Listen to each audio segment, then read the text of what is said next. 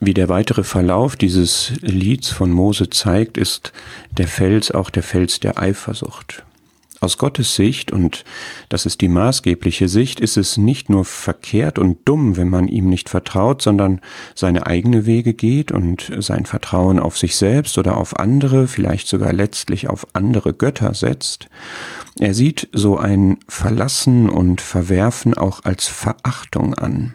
Und er ist in dem Sinne eifersüchtig, wie ein Mann es nicht akzeptiert, wenn seine Frau ihn betrügt so beschreibt es der Prophet Hosea ausführlich und eindringlich.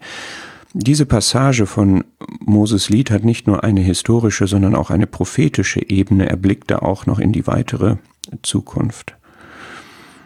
Gott ist einer. Es gibt nur den einen Gott, das sagt er hier noch später in Vers 31. Er ist der Ich bin, der Ich bin, der einzigartige, unveränderliche Gott. Schau in Vers 39. Daneben darf es keinen anderen geben für uns.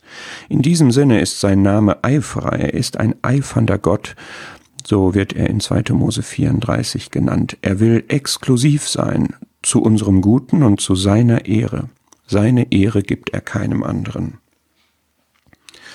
Er selbst lebt diese Exklusivität auch zugunsten seines Volkes und er wird auch, das ist das Ende des Lieds von Moses, Eifer an den Tag legen, um das Volk zu sich zurückzubringen.